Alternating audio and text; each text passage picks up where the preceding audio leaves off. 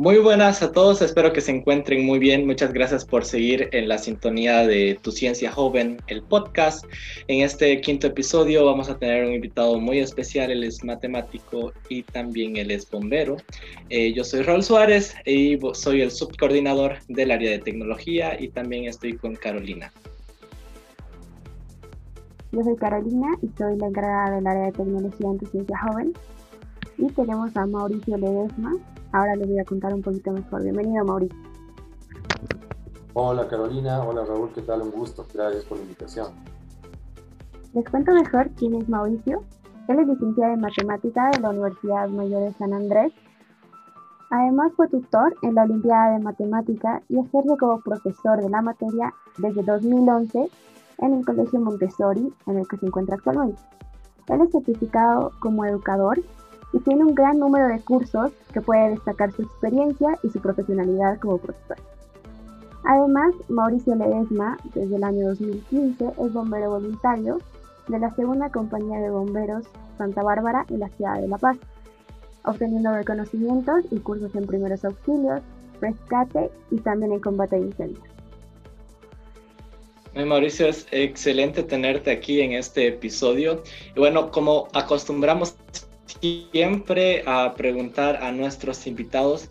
Eh, queremos consultarte, ¿por qué elegiste la carrera de matemática? ¿Cuál fue tu motivación? Ok, bueno, vamos a comenzar entonces con una pregunta un poco complicada. A ver, les cuento que no era definitivamente mi primera opción. Eh, yo pensaba estudiar medicina. Eh, de, ¿no?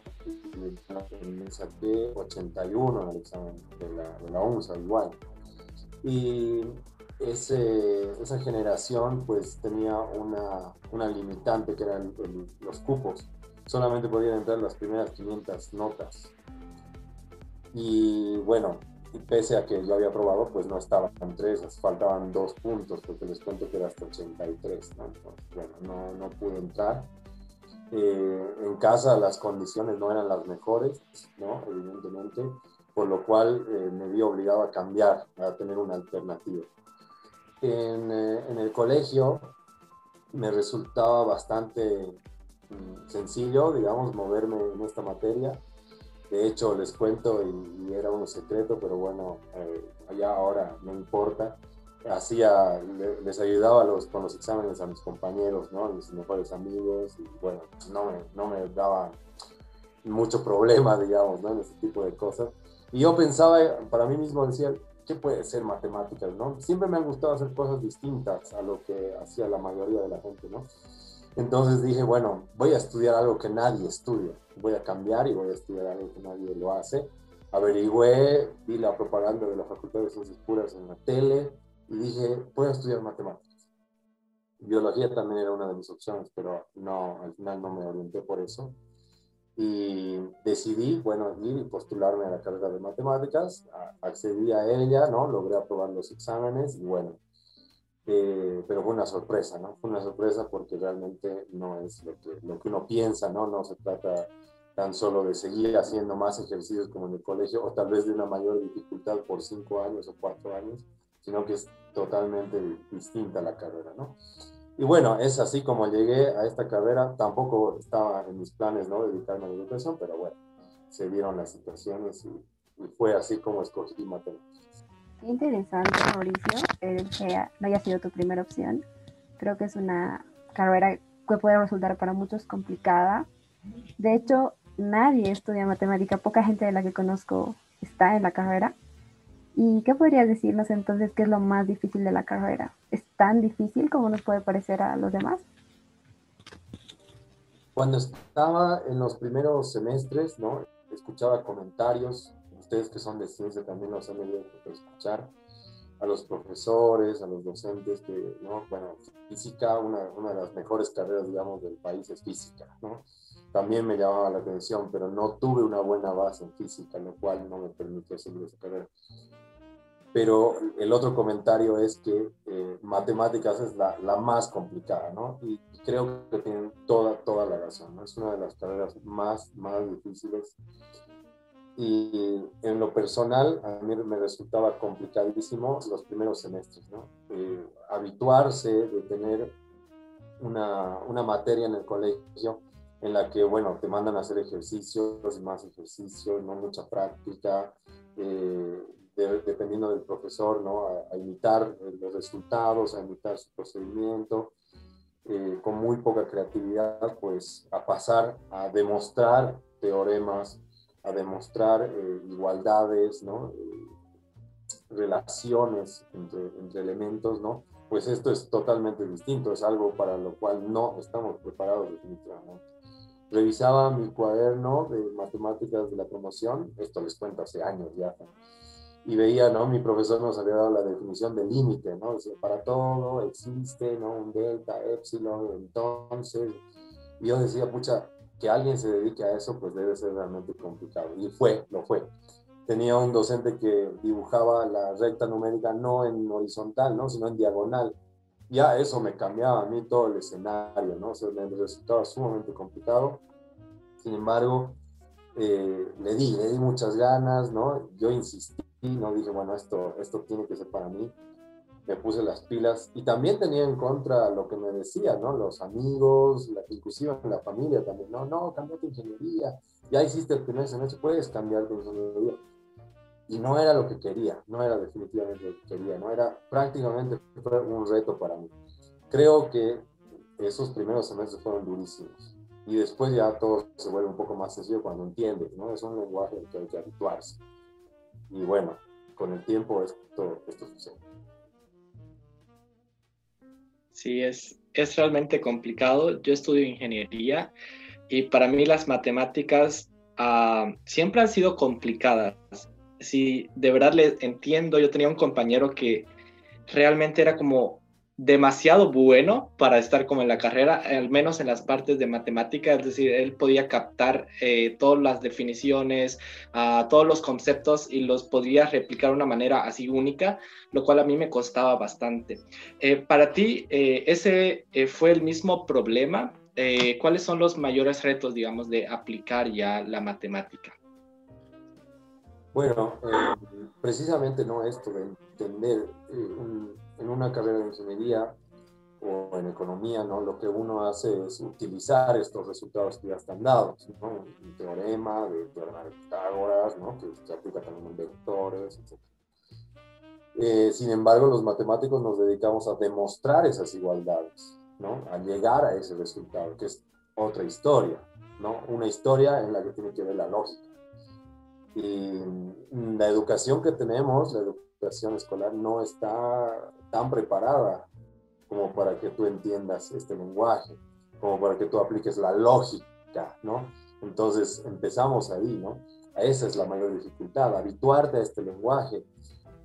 Hasta redactar, uno dice, yo, yo personalmente ¿no? en el cole le decía a mi profesora, y me arrepiento, ¿no? De literatura, no, es que la verdad no me interesa, le decía una vez me hizo pasar al frente a la pizarra y me dijo, a ver, Ledesma, dígame, haga, un ensayo verbal sobre arte, ¿no? Y yo le dije, es que, bueno, yo también era rebelde, ¿no? Y le dije, uno no pensaría que yo soy profesor, ¿no? Eh, yo le dije, mira, la verdad, el arte no me interesa, así que no puedo decirte nada, ¿no? Hoy en día las cosas son distintas, ¿no? Eh, y esto, ¿no? O sea, las matemáticas son, son totalmente diferentes, ¿no? Entonces, eh, definitivamente no, no, nos preparamos para eso. Y entender este lenguaje, entender la lógica, ¿no? Manejar la lógica, redactar, ¿no? O sea, todo lo que mi profesora de literatura nos enseñó, me ha servido, porque las demostraciones se redactan. Es un lenguaje en el que yo te puedo dar, Raúl, ¿no? Bueno, te puedo pasar mi documento y tú lo tienes que entender. Carolina también debería entenderlo y así los matemáticos hablamos, ¿no? Ese es nuestro lenguaje. Si lograste entender lo que yo te he dicho, mi demostración, pues está bien. Tú verás algún error lógico o no verás y me dirás, bueno, sí, estamos todos de acuerdo y así funciona. Sí, definitivamente creo que las matemáticas son todo, al menos en mi carrera me puedo dar cuenta que no somos matemáticos, pero necesitamos de ellos la mayoría de las veces porque entienden el mundo, Tal vez en física se entiende otra parte del mundo, pero en matemática aún más. Creo que son imprescindibles. Y entrando en ese tema, los matemáticos, ¿a qué se pueden dedicar? Sé que hay un montón de posibilidades más allá de ser educador, que creo que es una de las cosas más dedicadas y más importantes que tenemos como sociedad, que son los maestros, ¿a qué más se puede dedicar un matemático?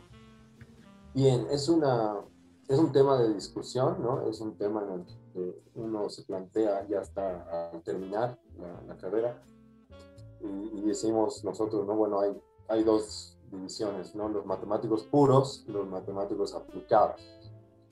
Los matemáticos puros, pues, son gente que se dedica a demostrar, avanzar teorías, ¿no? Que de repente en este momento de la historia no se están utilizando, pero con el avance de la ciencia se pueden utilizar. Han debido escuchar hablar de los siete problemas más grandes de la matemática que todavía no están resueltos, ¿no? Hay un premio de un millón de dólares para quien los resuelva. Eh, estos matemáticos puros se dedican a eso, ¿no? Y bueno, entre sus pasatiempos están dar clases, así funciona. Es toda una entrega, ¿no? De la misma vida a, a, esta carrera. Conozco gente que se dedica a eso, ¿no? Y por otro lado están los matemáticos aplicados que eh, desarrollan las matemáticas para aplicarse en ingeniería, aplicarse en economía, en contabilidad, en biología también, en medicina, etcétera hay eh, matemáticos que han sido soporte de otros físicos, ¿no? De Hawking, de eh, Sagan, ¿no? Por ejemplo. Ellos son gente que ha trabajado de la mano de matemáticos, ¿no? Entonces, son el lenguaje de las ciencias, por lo tanto, es sumamente importante ese trabajo que desarrollamos. En matemática aplicada, a ver, les puedo comentar cosas, ejemplos a los que yo he estado muy, muy cercano, ha sido, eh, pónganse, un, un carro de Fórmula 1, ¿no? Eh, que tiene un sistema en el que los, cada llanta puede funcionar con un freno independiente a los otros, ¿no? Este sistema está controlado por un sistema de ecuaciones diferenciales. El clima, ¿no? Ustedes ven que el clima se puede predecir con datos estadísticos, sí, pero hay modelos mucho más profundos en los que también entran las ecuaciones diferenciales. Por eso es que es tan complicado predecir el clima, ¿no? Es sumamente complejo, ¿no? Entonces, eh, detrás de todas estas cosas, detrás de, de, cosas con las que nos encontramos todos los días, están las matemáticas, ¿no? Y hay gente que trabaja en modelos de producción, en fábricas, lo sé, en Argentina, en Perú. En el caso de nuestro país, pues bueno, eh, no hay tanto matemático aplicado, pero sí se está creciendo en las áreas de análisis de datos, por ejemplo, eh, hay gente de mi carrera que hace maestrías en economía, maestrías aplicadas y les funciona muy bien, ¿no? Porque la formación matemática que han recibido les da bastante eh, flexibilidad y facilidad para desarrollarse en estas áreas. Excelente, realmente interesante eh, todo lo que un matemático puede hacer. En tu caso, tú eres educador y me gustaría que nos compartas un poco ¿Por qué decidiste ser educador? ¿Qué es lo que te motivó? ¿Y cuál es tu parte favorita de ser educador? Bien, bueno, como ya les adelantaba un poco, de repente en el cole eh, que salí, no, no creerían que soy profesor, ¿no? Pero eh, no era una de mis, de mis alternativas, digamos, con las que hubiera querido continuar o seguir, digamos. Pero cuando se me planteó en cierto momento de mi vida, yo dije, bueno, sí, ¿por qué no? ¿por qué no? Mm, tampoco estudié en la normal, digamos, para ser educador. Sin embargo, eh, se dio la oportunidad y resultó, bueno, ya daba clases particulares en mi casa, ¿no? A mi, a mi prima, a mi hermana les iba enseñando cosas y, veía que entendían, ¿no? Entonces, cuando me lo plantearon ya para hacer un trabajo, entonces eh, no la pensé mucho. Y resultó, resultó muy bueno, ¿no? Resultó muy bueno. Eh, creo que el, aporte que nosotros podemos hacer es totalmente diferente, ¿no? Eh, la visión que nosotros tenemos es a las de un educador como los que tenemos, bueno, profesores de carrera. Em, pero bueno, lo que, lo que más a mí me gusta, digamos, de esta parte es que entras a, un, a una comunicación con los estudiantes, les, les, enseñas de tal forma y los motivas de tal forma que podemos entendernos, ¿no? Cuando ellos deducen alguna cosa, ¿no? Tú les preguntas, a ver, ¿cuál crees que es el neutro multiplicativo, ¿no? una pregunta que no siempre se realiza, pero después de motivarlo y después de mostrarle algunas cosas, ellos mismos pueden tener en cuenta eh, de cuál es la respuesta a esta pregunta. Entonces ahí tú dices, bueno, sí, sí, funciona el trabajo que estoy haciendo, nos podemos entender, ¿no? O cuando te escriben y te dicen, no, mi hijo está motivadísimo, ¿no? Está muy motivado, le gusta la materia, ¿no? Piensen ustedes que esta no es de las mejores materias vistas en colegio, ¿no? Al contrario, tiene la, la, peor de las famas. Sin embargo, los papás, cuando llega la libreta, es lo primero que ven. Y cuando yo decidí también ser profe, dije, no voy a ser como todos los otros, ¿no? No voy a, no voy a hacer lo que a mí no me gustaba, ¿no? De mis profesores, ¿no? Mostrar la, la peor cara de las matemáticas y creo que es una lucha de todos los días, ¿no? Ese es uno de mis objetivos también como educador. Qué lindo tener un referente en matemática como a tus profesores, pero también tener a quien no quieres parecerte. Creo que es bueno también saber un poco de eso. Y ahora en pandemia, sé que muchos han sufrido con matemática, en general con el colegio, con la universidad, y tal vez matemática sea lo más difícil de aprender online para muchos me incluyo, a mí me ha costado bastante. ¿Y cómo has asumido tú este reto de la pandemia y ser profesor de matemáticas? ¿Cómo intentas acercarte a tus alumnos o de qué manera estás haciendo esto? Bueno, les cuento que en un principio, mm, en el colegio que trabajo, pues eh, nos, nos, planteamos ya todo esto un poco antes de la pandemia, ¿no? Ustedes saben que han habido algunos conflictos sociales que nos han obligado a suspender las clases y ya, ya veníamos trabajando en herramientas digitales, virtuales que nos permitan llegar a los estudiantes. Entonces ya había como que un trabajo hecho. Sin embargo, la motivación no es, eh, no es algo constante, ¿no? sino que uno tiene que ir variando, tiene que ir buscando herramientas. En mi caso fue peor todavía porque al no tratarse de una materia humanística, digamos, eh, exacta, al contrario, tienes que escribir fórmulas, tienes que escribir signos, ¿no? Que no es tan sencillo, ¿no? O sea, escribirlos en tiempo real, me refiero, ¿no? No tienes una pizarra, esto funciona sumamente rápido, pero en un principio yo escribía, ¿no? Con un editor de texto de los que tengo en mi computadora, ¿no? Se tardaba muchísimo. y esto lo fuimos mejorando. Eh, en el cole en el que trabajo, en el Montessori, pues nos tomamos muy en serio este tipo de cosas los de exactas adquirimos esta herramienta, es una graficadora, entonces yo puedo escribir como en una pizarra al mismo tiempo, entonces mis alumnos ven la pizarra y yo estoy escribiendo así con mi letra, con un lápiz eh, electrónico, entonces pueden ver lo que yo escribo en tiempo real, podemos hablar sobre lo que estoy escribiendo, ¿no? Les puedo mandar la pizarra, pónganse que se han atrasado, entonces les digo, o me piden ellos, ¿no? Mandame la pizarra de tal día, lo tengo archivado, ¿no? Entonces le puedo mandar la pizarra entera con todos los apuntes, ¿no? Entonces hemos superado esa brecha tecnológica del inicio a lo largo de estos meses eh, de una manera muy satisfactoria, ¿no? Entonces creo que eh, eh, hemos logrado algo que muy pocos están logrando, ¿no? Es tenerlos motivados, que entiendan los contenidos, es sumamente complejo, ¿no? Virtual mucho más. Lo que sí es dificultoso es el, corregir, ¿no? Y me imagino que ustedes también en la universidad lo, sufren, ¿no? El profesor tarda bastante en corregir. Son horas de horas sentado corrigiendo, pero bueno. creo que del otro lado, los alumnos, los estudiantes están esperando, ¿no? Esa retroalimentación con muchas, muchas ganas, ¿no? Aunque les llegue a las 12 de la noche, pero saben que lo hicieron bien o lo hicieron mal, pero están contentos de recibir una retroalimentación de su profesor es eh, realmente grandioso, ¿no? La brecha que han reducido justamente al, utilizar este tipo de herramientas.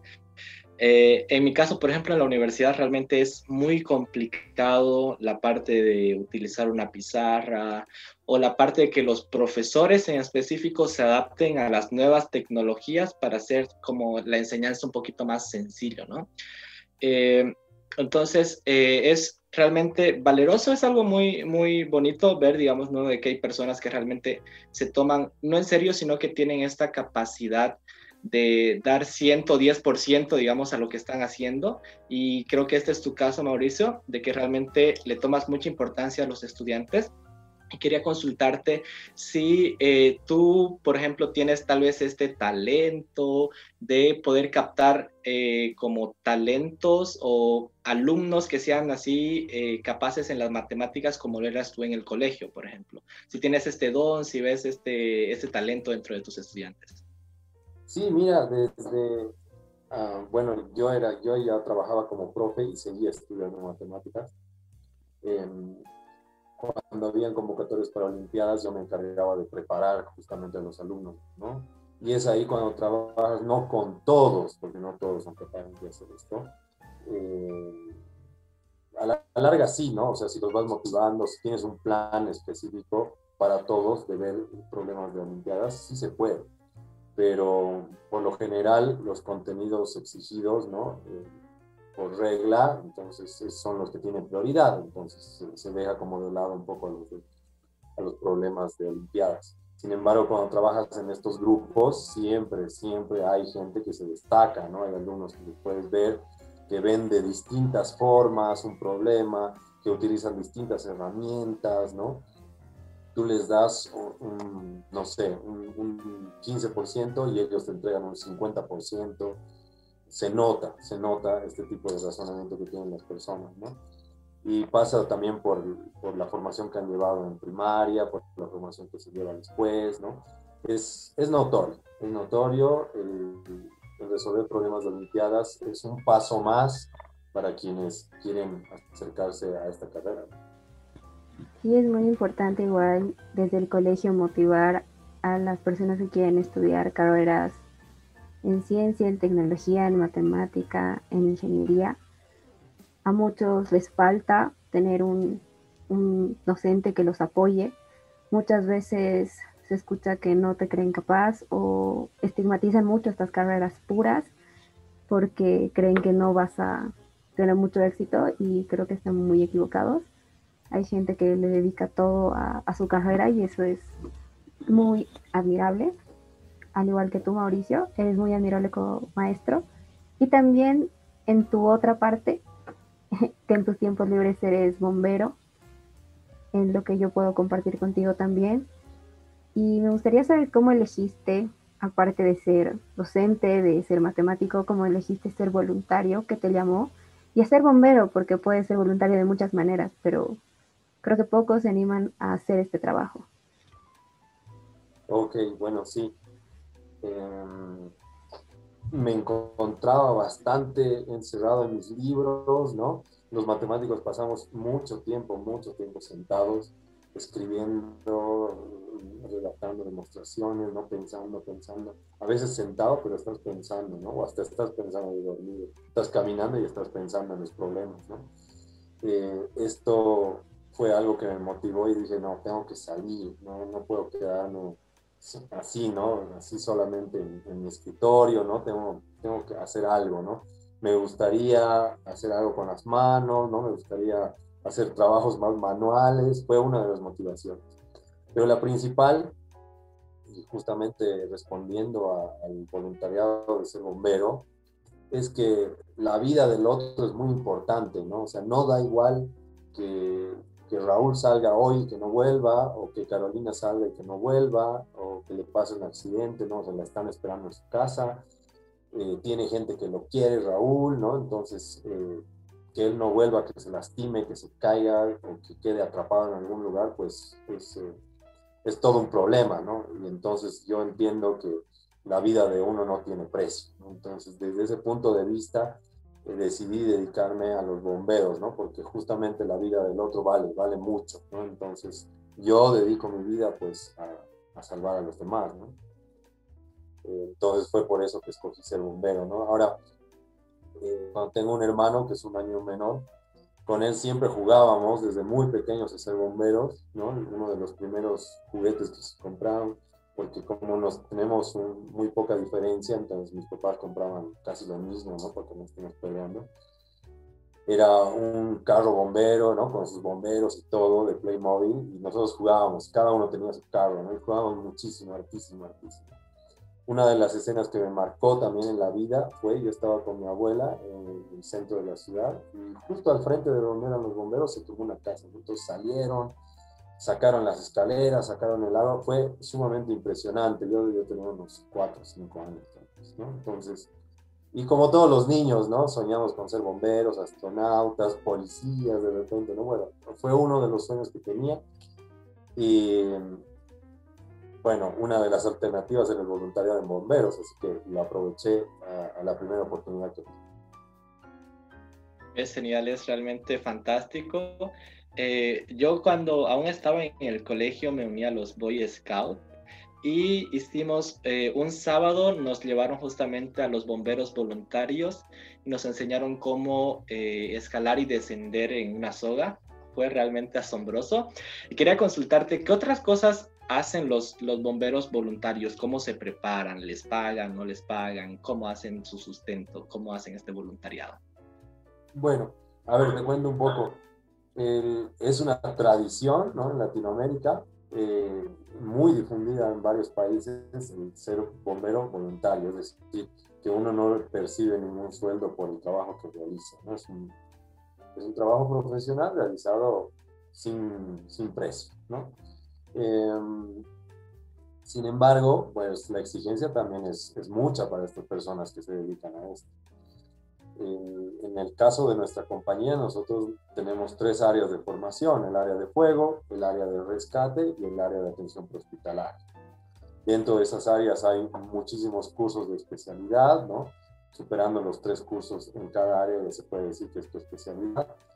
Y, pero estamos capacitados para actuar en cualquier situación de, de emergencia, ¿no? Desde, ponte, no sé, desde salvar un gatito en el árbol, que es lo más tradicional y que ha sido muy difundido en los medios, en el dibujo, en lo que tú quieras, hasta eh, sacar a una persona de un espacio confinado, ¿no?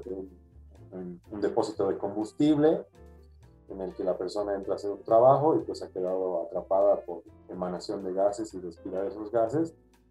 Una situación sumamente complicada en la que nosotros estamos preparados para actuar, ¿no? Pasando por incendios forestales, incendios estructurales, atención prehospitalaria, ¿no? hacer un RCP. Eh, ¿Qué te puedo decir? Son un montón de cosas. Es una carrera bastante integral, la de ser bombero, que abarca muchísimas áreas, materiales peligrosos. Eh, se me ocurre hasta ahora, a ver, no sé. Bueno, hay, hay un montón de ejemplos que se pueden citar. Pero pónganse que cuando sucede alguna situación de emergencia, la gente llama a los bomberos, ¿no? En Francia llaman hasta por ver una araña, así que ya se imaginarán para qué nos llaman. Sí, definitivamente es una labor muy importante. Eh, tienes dos labores que son realmente eh, muy buenas hacia la sociedad, como educar y preparar a jóvenes para el futuro y también salvar vidas. Me imagino que has visto muchísimas cosas en el camino, tanto como educador y como bombero. Y me gustaría saber si tienes alguna experiencia en la que hayas tenido que conjugar ambas, tal vez alguna emergencia en el colegio o algo similar, o alguna emergencia que te haya marcado muchísimo. Sí, bueno, cuando estaba de aspirante, ¿no? Y había aprendido los primeros auxilios, tuve que hacer la maniobra de Hendrix a, a, un estudiante, ¿no? Que estaba jugando con una goma, se la puesto en la boca, ¿no? Eh, yo vi que se había puesto en la boca, ¿no? Pasó un momento y lo vi de otro color, estaba cambiando de color, estaba tornando cianótico, ¿no? Entonces me di cuenta que había pasado eso. Lo agarré, bueno, le hice la maniobra que había aprendido, resultó satisfactoria, ¿no? Entonces creo que eh, se puede conjuntar muy, mucho estas dos situaciones, ¿no? Eh, he sido también instructor de algunas materias en, la compañía de bomberos por lo tanto, dar clases es algo de todos los días, ¿no? No solamente matemáticas. Es genial, es realmente genial la labor que desempeñas. Quisiera que nos cuentes un poco más acerca de alguna experiencia genial, alguna muy buena experiencia que has tenido tanto siendo bombero y otra parte siendo educador, digamos, que te hayan ah, llenado de satisfacción. Ok, bueno, a ver, em, recuerdo que fuimos a Cochabamba, donde hacemos un curso de fuego en compartimientos. Este es para bombero estructural. A los pocos meses estábamos ya preparados, porque en este curso te, familiarizan, digamos, con el fuego, ¿no? entiendes todo, todos los fenómenos que se dan en un incendio, eh, que no es lo mismo que meterse en un incendio de buenas a primeras, ¿no? sin haberlo vivido. Pues entras a un simulador en el que ves todos estos fenómenos y, bueno, pierdes un poco el miedo, entre comillas, al fuego, ¿no? En realidad nunca deberíamos perderlo, ¿no? Pero bueno, por lo menos se te hace más familiar. A los pocos meses de este curso se quemó un restaurante en el que llegamos, nosotros estábamos en otro incendio, llegamos y pues era la oportunidad, ¿no? De poner a prueba todo lo que había aprendido, ¿no? Tuve la satisfacción de hacerlo, ¿no? entramos, apagamos con las técnicas que nos habían enseñado y pues el incendio terminó ahí sin pasar a más. Entonces, eh, la formación, ¿no? Bien, bien llevada, ¿no? Bien, bien lograda, pues puede, puede tener este tipo de resultados satisfactorios, ¿no? Se logró controlar, no hubieron víctimas ¿no? En el caso de la educación, pues eh, como les decía, creo que eh, lo mejor que a uno como profesor le puede pasar es que te digan, sí, ¿no? me ha servido lo que me has enseñado. O cuando ya pasaron después, no, te extrañamos, me dicen, no, que no sé qué, pasaremos, vas a volver a pasar con nosotros. Y bueno, de repente no voy a volver a pasar, ¿no? Pero creo que esas situaciones son las que le llenan a uno, ¿no? Quiere decir que no ha sido un profe que pasó así por así, ¿no? Sin, sin, sin pena ni gloria, como decimos, ¿no? Sin, sino que marcas, marcas en tus alumnos, eh, más que enseñarles a sumar, a multiplicar, a factorizar a lo que tú quieras. Eh, una vez me dijeron, no, bueno, creo que tú nos enseñas valores y esto es algo sumamente importante, más aún en nuestra sociedad actual en la que vivimos crisis de valores, ¿no? No digo que yo sea un súper ejemplo, pero si les he podido transmitir uno de 20 valores que hay, o de 25, no lo sé, ¿no? Uno de tantos, pues con eso estoy tranquilo, con eso me quedo con la misión cumplida. Interesante, Mauricio, saber que, que te sientes feliz de haber impactado en la vida de otros, que estoy segura que has impactado en muchísimas vidas, tanto como educador, como bombero y como persona. Y con respecto a ti como comandante actualmente en una compañía de bomberos, ¿podrías tú decir qué es lo que necesitaría un joven que quiere ser bombero, que también sueña desde niño? ¿Qué necesitaría para hacerlo?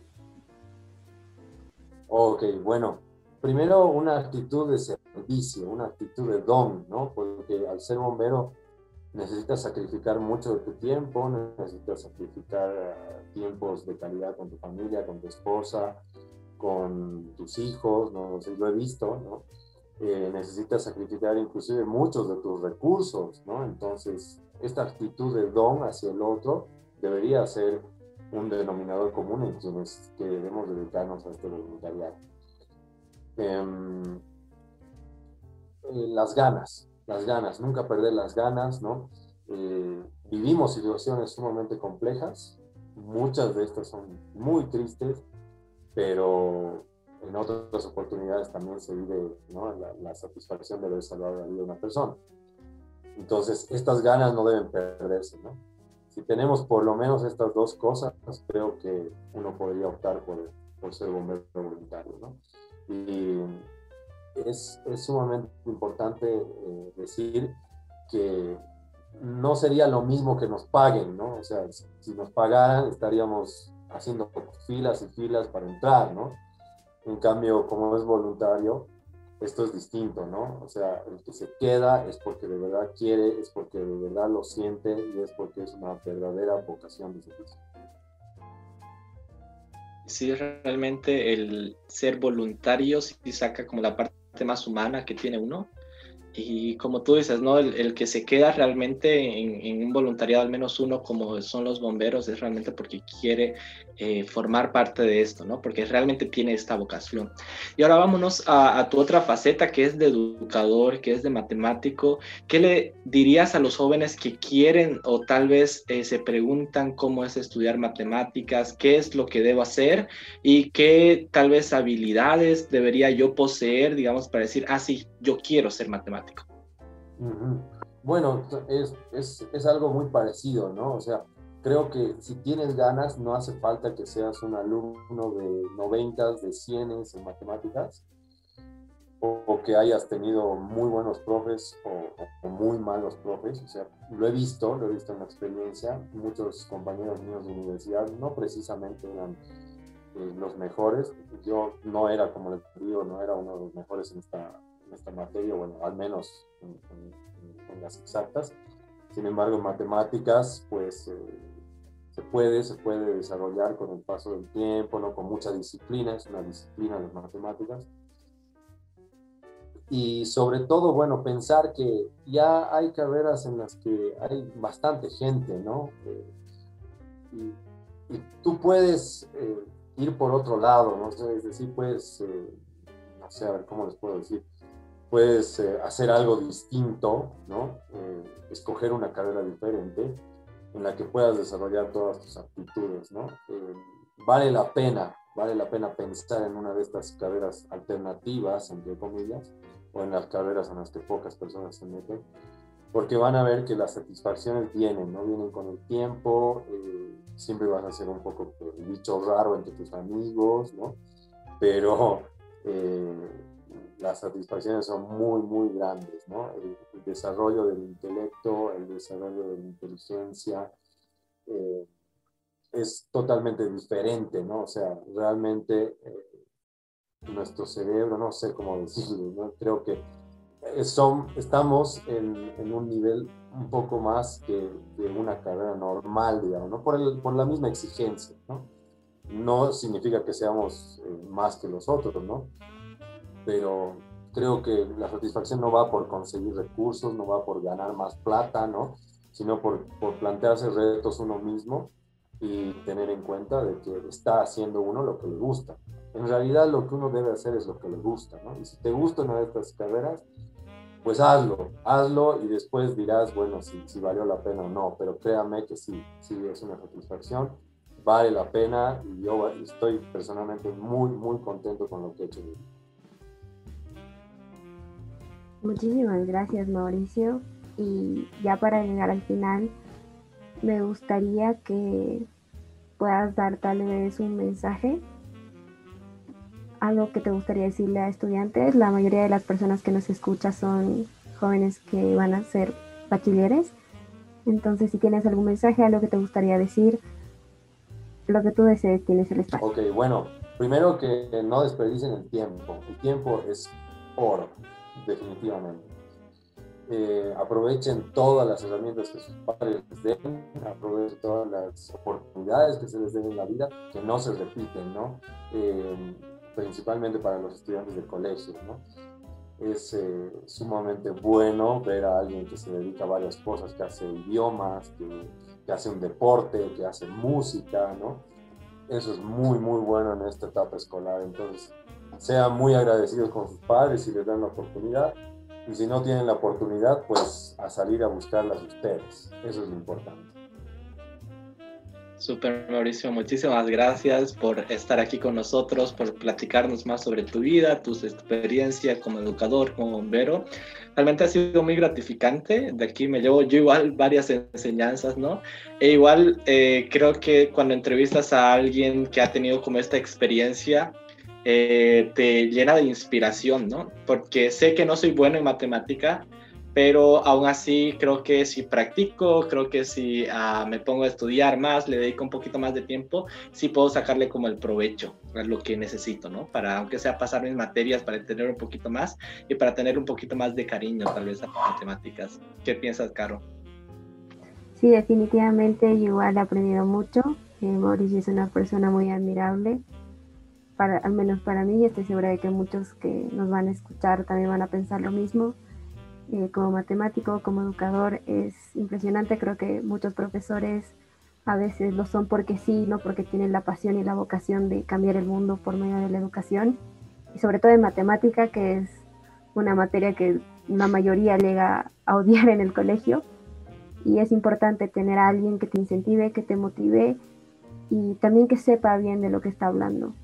Y agradecerte una vez más, Mauricio, por porque hayas aceptado ser parte y también agradecerte a ti, Raúl, por estar aquí y a todos los que nos escuchan. No, mil gracias a ustedes por darme la oportunidad. Raúl, un gusto. Carolina, muchísimas gracias. Muchísimas gracias, Mauricio, y muchísimas gracias a todos los oyentes que están en sintonía de eh, Tu Ciencia Joven, el podcast. Y nos vamos a estar viendo en una próxima entrega con más eh, entrevistados, más personas que tienen igual una gran trayectoria en todas sus áreas. Y si ustedes quieren que entrevistemos a una persona en específico o quieren que hablemos sobre una materia en específico, les invitamos que nos sigan en nuestras redes sociales, en Facebook e Instagram como Tu Ciencia Joven, y nos puedan en los comentarios de los posts que hacemos eh, sobre este podcast, sobre qué materia les gustaría que habláramos. Y bueno, eso sería todo. Muchísimas gracias. Nos vemos en una siguiente entrega.